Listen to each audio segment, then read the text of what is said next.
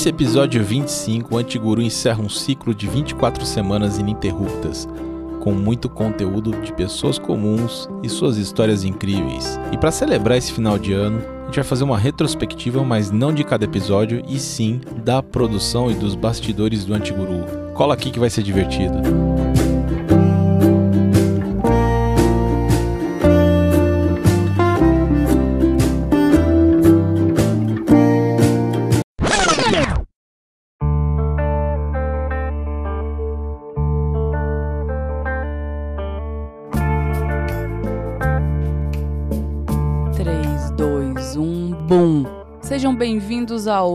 É, você não está no podcast errado, você está no Antiguru. Hoje eu tenho a presença mais do que especial da minha esposa, Dani Ferreira. Oi, gente, tudo bem? A gente decidiu fazer aqui um podcast um pouco diferente hoje, fazendo uma retrospectiva. E como é que vai ser essa retrospectiva, Dani? Então, eu tô saindo dos bastidores para participar desse episódio especial e a gente pensou em fazer uma retrospectiva que mostrasse tudo sobre a produção do podcast, o que acontece aqui por trás que só eu vejo e vocês não sabem de nada. É, e para falar um pouco dessa produção, eu vou voltar um pouquinho lá para 2018, 19, que foram os principais anos aí do podcast no mundo. E no final de 2019, lá entre agosto e novembro, eu comecei a estudar um pouco de mídias digitais, marketing digital e surgiu essa ideia aí de produzir um podcast. E surgiu essa ideia. E você poderia ter feito um podcast de qualquer outra coisa. Podcast mais voltado para sua área profissional ou falando de outros interesses seus. Conta por que, que você escolheu fazer o podcast contando vida de outras pessoas.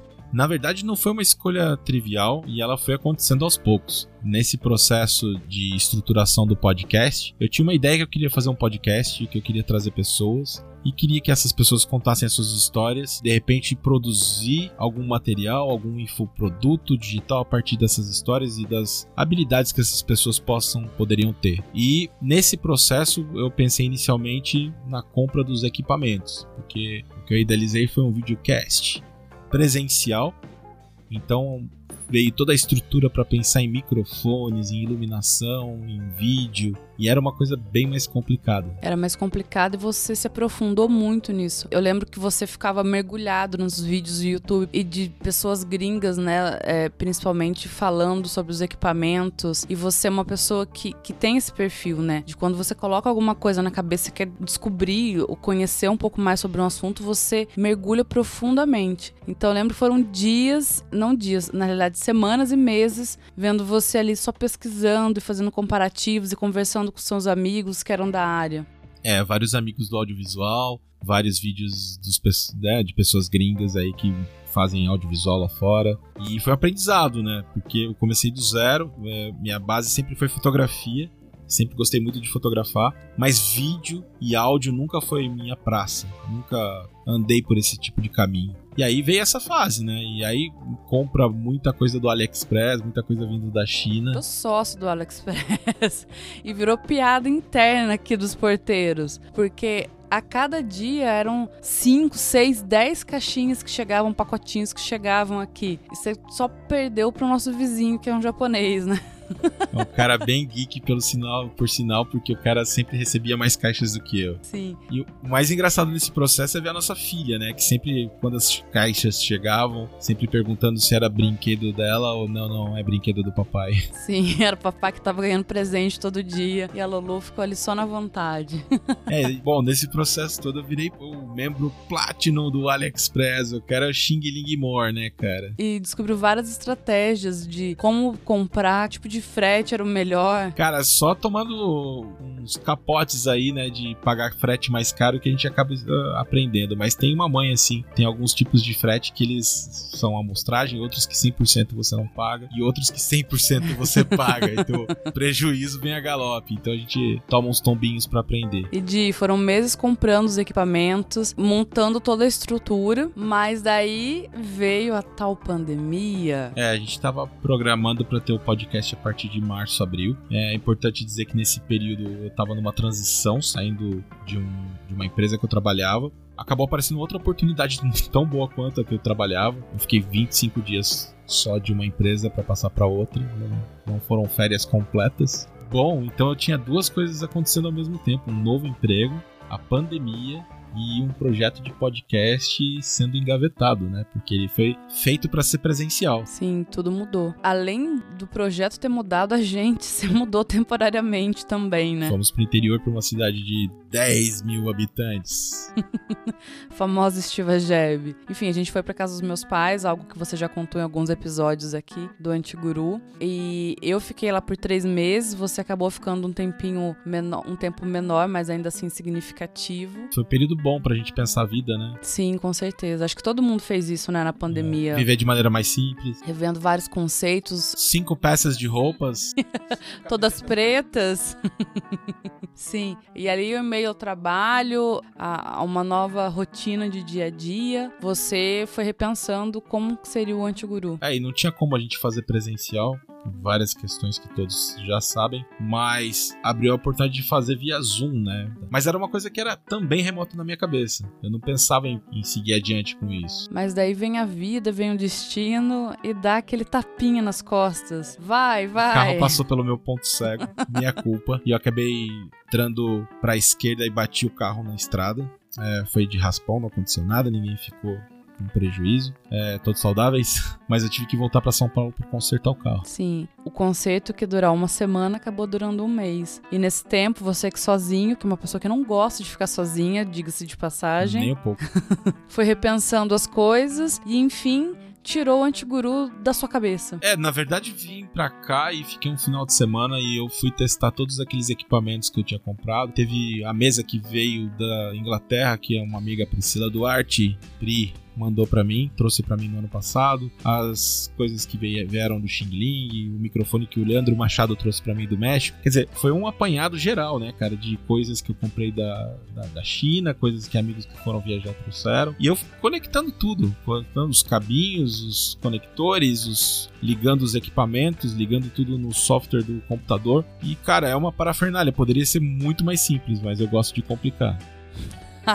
se não complicasse, não, não seria você, de com certeza. Quem te conhece sabe que você não ia pro caminho mais simples de jeito nenhum. É, e esse momento solo foi importante para eu poder redefinir tudo, para eu poder entrar em contato com o equipamento com, e, e, também pensar em conteúdo, né? Porque também não adianta só pensar em equipamento. O equipamento é uma parte muito importante. Como eu falei, dá para fazer um podcast só com um microfone no seu laptop e um software, nada mais é necessário, além de boa vontade. e uma boa ideia. E boas, ideias e de repente bons amigos para te ajudar. E foi com essa cabeça que eu fiz o primeiro trailer de 11 minutos o, sem roteiro pensado, sem texto para bater, nada, foi saindo e eu fui falando e eu fui gravando. Para falar a verdade, não teve edição, eu só coloquei uma música de fundo no primeiro episódio, na verdade no primeiro trailer, e pro segundo episódio eu prometi que teriam mudanças. Mas antes de chegar no primeiro episódio, na realidade, eu volto de estiva para cá e eu encontro a nossa casa um pouquinho diferente. Parecia um war room, porque, porque eu acabei utilizando a mesa da minha sala de jantar para poder colocar meu computador, fazer meu home office. E de repente começa o podcast. E aquilo foi aumentando, aumentando, aumentando, aumentando. E tinha mesa de som, tinham dois monitores, tinha microfone, câmera. Além do computador desta senhorita que chegou para poder trabalhar em home office também. Sim, e daí a nossa mesa de jantar virou uma mesa de trabalho. E a gente não conseguia mais fazer refeições em família. A Lolo, toda pequenininha, tadinha, nem ela tinha espaço ali naquela mesa. Então surgiu a necessidade, até para pra sua querida Dani não ficar louca. É, e foi uma, meio que uma coisa obrigatória, não teve foi, escapatória. Não teve. A nossa sacada estava com alguns móveis ainda da outra casa que eu precisava dar fim e a gente acabou fazendo isso muito rápido e transformando essa varandinha aqui num, num home studio, né? Porque a gente colocou tapete para abafar som, uma cortina para poder também, além de dar um visual, também ajudar na acústica e toda a parte que veio a gente colocou uma mesa, iluminação, suportes e várias telas e virou um home studio. Eu acho que eu fiquei mais feliz com o seu home studio do que você mesmo.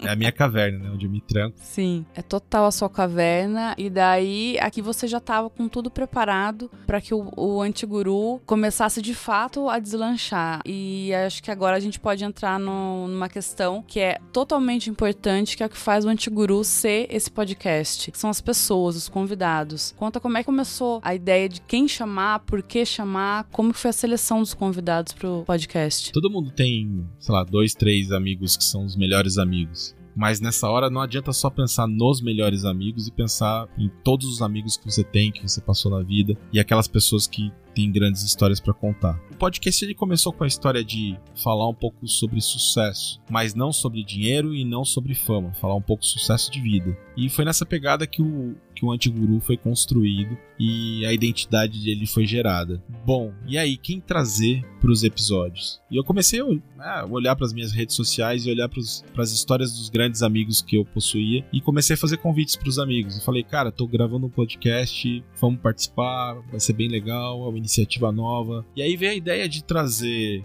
pessoas comuns com histórias incríveis. Foi uma ideia que eu fui apurando ao longo do tempo, mas no começo era uma coisa meio, vou trazer alguns amigos que fizeram caminhos alternativos. Os episódios foram ficando online, as pessoas foram conhecendo, a rede de contatos aumentando, um amigo que compartilha numa rede social e que fala para outro, e de repente dos seus amigos começaram as indicações de pessoas que você nunca tinha ouvido falar na vida. É, foi um processo bem interessante, porque se era para ser físico, eu não sei se teria todo esse sucesso e teria 24 episódios, porque não é fácil trazer pessoas para um lugar para gravar e você tem um custo de logística, você tem que ter o tempo necessário para trazer essas pessoas. E na verdade, o caminho que, que o podcast tomou fazendo essas, esses bate-papos aí à distância foi bem interessante. Foi bem interessante. E vários amigos começaram a curtir e falar: Cara, tem uma pessoa aqui que você vai gostar. Eu posso citar várias pessoas aí que, que me indicaram. A Lara, por exemplo, que é essa grande amiga de Campinas. A Lara que foi a primeira mulher, né? Primeira mulher que aceitou, né? Tinha um.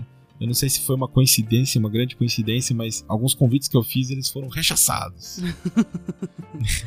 Acho que tinha uma coisa de sei lá, o podcast é uma coisa que é nova, né? E nem todo mundo tem isso nas suas redes sociais, amigos que produzem. E acho que foi isso, foi achar o timing de achar a pessoa para abrir essa porta aí inicial para todo mundo. E depois que a Lara começou, vieram outras amigas, teve inclusive a Marina, por exemplo, uma amiga que mora na Alemanha. Ah, chegou para mim e falou: "Cara, quero participar". Eu achei incrível, cara, porque ela se dispôs a participar, trazer um pouco da história dela e a gente roteirizou aí, fez a, o pré-roteiro e deu tudo certo.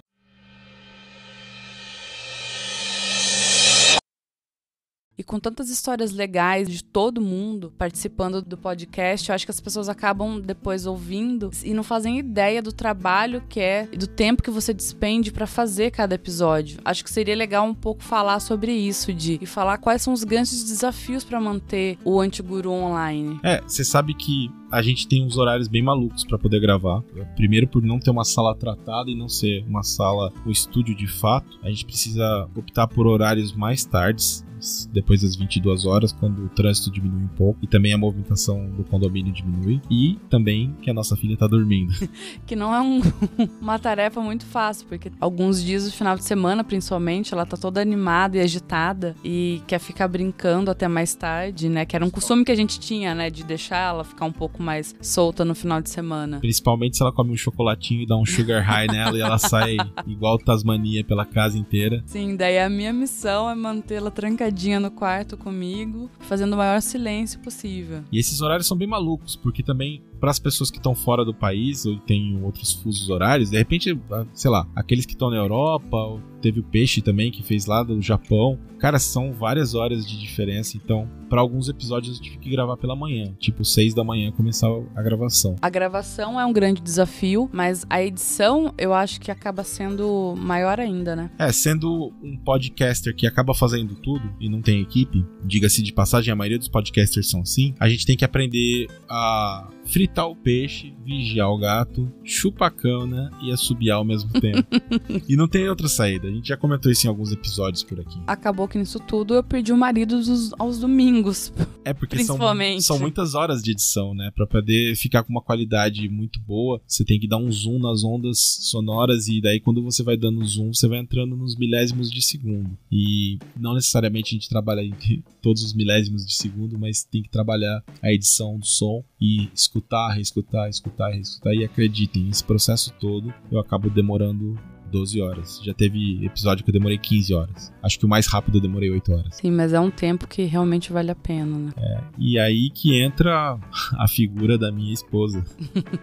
que é muito santa, cara, porque aturar um final de semana de edição já são. Lá já foram 24 finais de semana. Sim que eu acabo me internando aqui na minha caverninha, no meu home studio, para poder fazer as edições. Mas depois que o episódio fica pronto, eu fico super orgulhosa e vale a pena ficar sem você por algumas horas.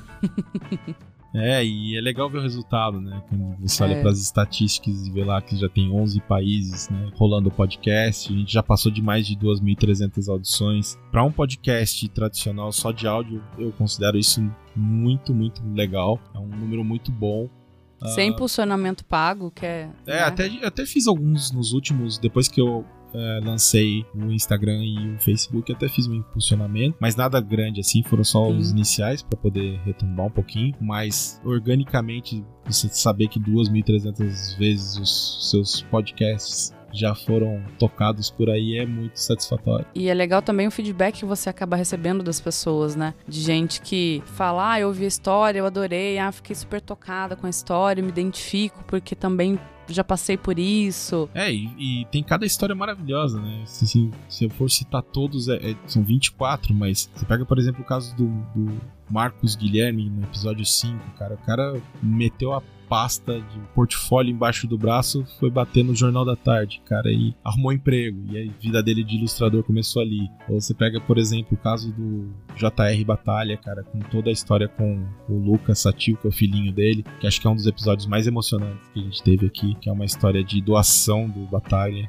Uh, são várias histórias, né, cara? São várias e, e, são muitos aprendizados. Cada episódio traz um aprendizado diferente. Com certeza, cada episódio traz um aprendizado muito grande, uma troca muito especial e também promove ligações e parcerias inusitadas, não é mesmo? Pensa o seguinte: para cada pessoa que eu vou bater um papo, eu tenho que estudar minimamente o que está acontecendo. De onde essa pessoa vem, qual é o tema, se é algum tema que eu não domino. Então isso traz um crescimento muito grande para mim. Tem uma troca muito grande em cada episódio. E acho que isso é, um, é, um, é uma coisa que é forte no Antiguru. É, cada depoimento, cada história, cada partezinha mínima que as pessoas trazem para mim e eu acabo absorvendo isso de uma maneira geral. E o Antiguru acabou conectando algumas pessoas também, né? Isso foi muito legal. Quando a gente fala, por exemplo, de parcerias, eu, eu tenho alguns exemplos aqui. O Marcos Santander do primeiro episódio, que eu acabei conectando com o Leon Bilski. E, cara, o Leon é um cara que manja muito de web, e o Marcos sabe tudo de cozinha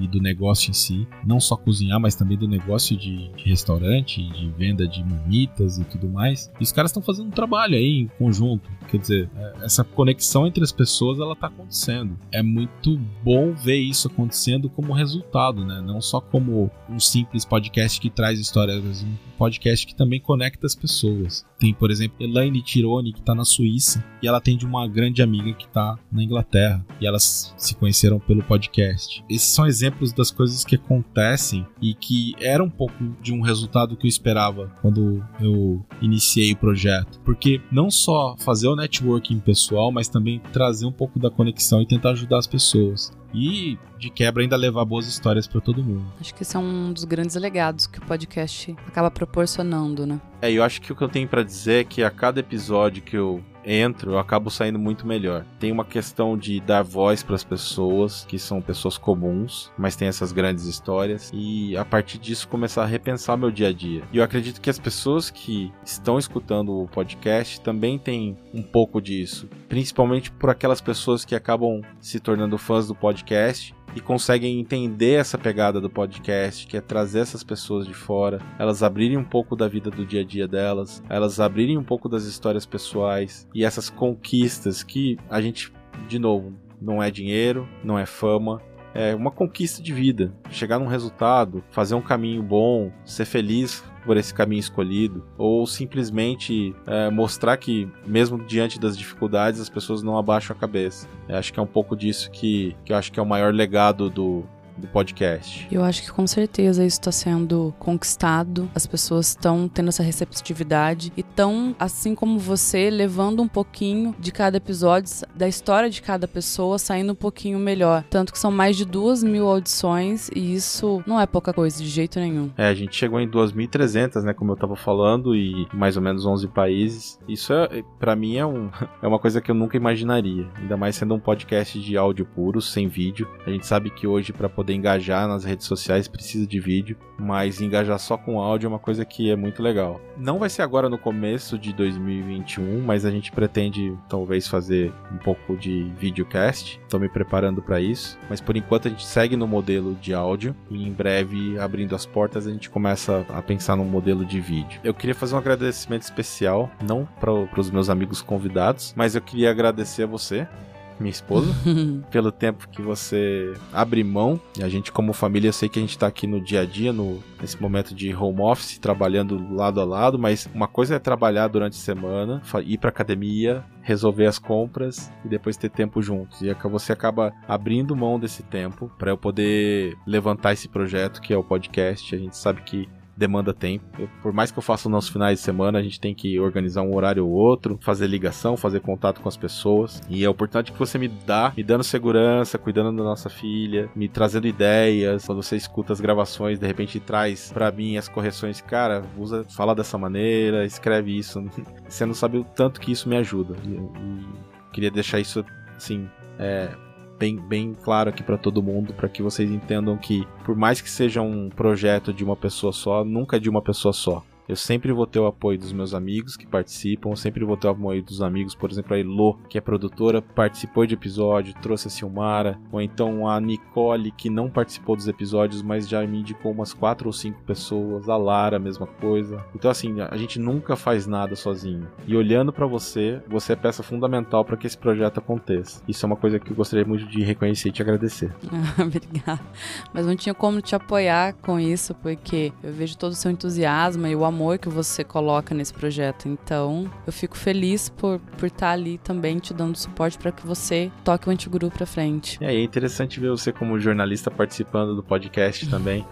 Quem sabe a gente não faz mais participações nesse ano que tá chegando. Eu que sou uma jornalista mais off, que não gosto muito de participar desse tipo de coisa, eu sou mais da escrita. Mas a escrita é a base de tudo, né, para poder produzir bom conteúdo. Então, fazer um bom planejamento e, e depois editar esse e ver os resultados é, é sensacional. Sim, mas eu como jornalista acho o projeto muito, muito legal. É você dar voz para as pessoas, para gente que provavelmente nunca seria ouvida, que não poderia nunca contar a história de vida. E todo mundo tem uma história boa para contar que merece ser ouvida, né? Então acho que é jornalisticamente falando, é um projeto que tem muito valor. Tem seu valor total, assim. E eu me orgulho muito de ver você fazendo isso, tocando sozinho, tendo a ideia ideia, botando a mão na massa investindo, né, investindo o seu tempo e dando tanto amor e tanta dedicação, tendo esse passo corajoso, né, de mergulhar num mundo que você até então desconhecia. Às vezes dá um pouco de frio na barriga, às vezes você pensa em desistir, mas a gente tá aqui para continuar. Acho que quem tá escutando e veio até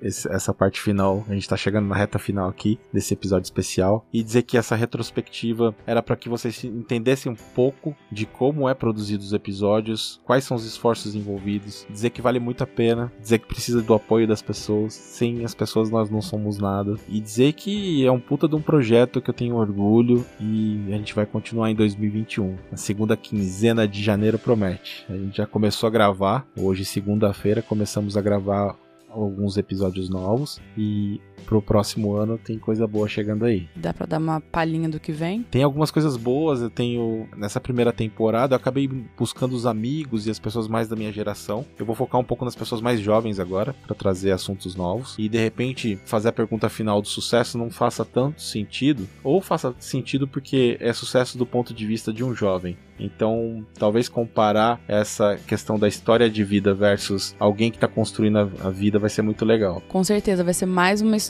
muito legal e que vai trazer novamente reflexões pra gente. E a gente tá agora no final do ano e a gente não poderia deixar de se despedir das pessoas sem desejar um Feliz Natal e que, pelo menos da minha parte, que 2021 seja muito leve. 2020 foi um ano bem atípico, bem desafiador. Para nossa geração que não passou por guerra, talvez tenha uma comparação muito similar, porque os impactos não são só as mortes, não são não é só aquilo que é mais pesado, mas tudo que gira em torno disso, né? A economia dos países, as questões sociais, e aí tem muita questão relacionada com política. A gente está vivendo uma fase super polarizada, onde nós mesmos temos que nos controlar para não sair de controle, brigar com as pessoas. Acho que as pessoas acabam tendo a, a, essas questões nas redes sociais, principalmente o WhatsApp ou mesmo nas redes abertas tipo Facebook. Mas acho que acho que a grande lição disso é tentar respirar, respirar, respirar não tem como passar por uma fase difícil dessa sem repensar a vida, sem pensar no próximo, nas pessoas.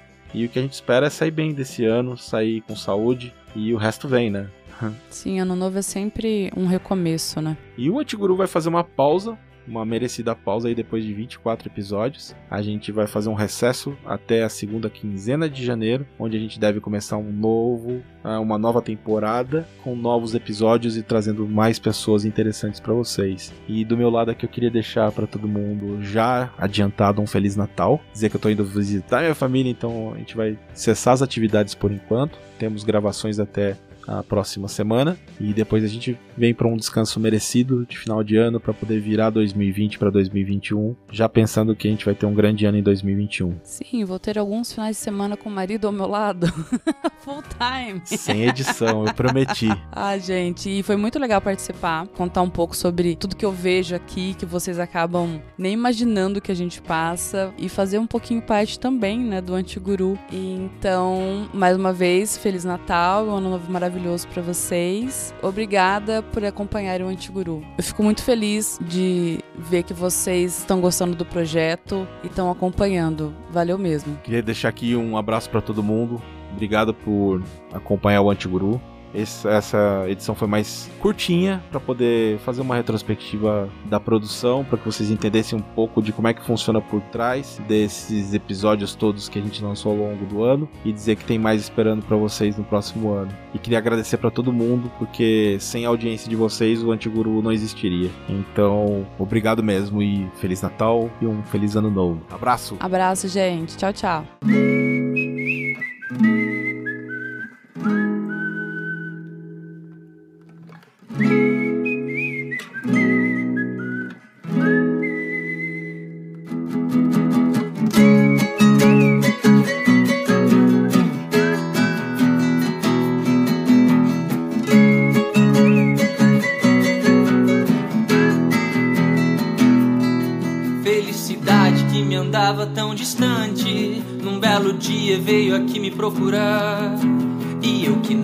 Pensava em ir muito adiante, vi que essa vida pode ir a algum lugar. Lugar tão calmo e tão bacana quanto espero. Só não queria perder tempo a esperar. Fazendo pouco tudo que ainda posso. Todas as fichas que a vida vai melhorar, melhorar.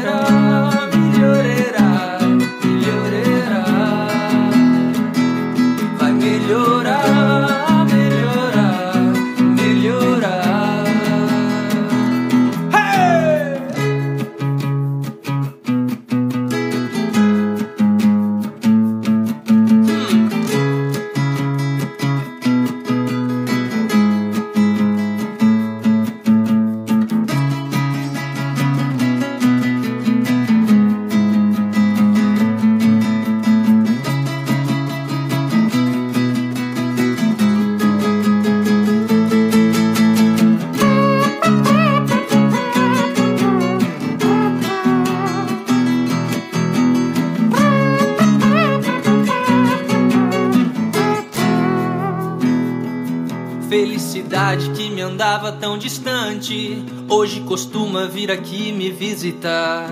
Jogamos cartas e bebemos toda instante dos velhos vinhos que costumava guardar. E hoje não guardo e penso um pouco mais em mim. E não aguardo quieto chegar o meu fim. No fim das contas, vida sempre vai mudar. E o que me resta é tentar fazer, torcer pra melhorar, melhorar, melhorar melhorar, melhorar.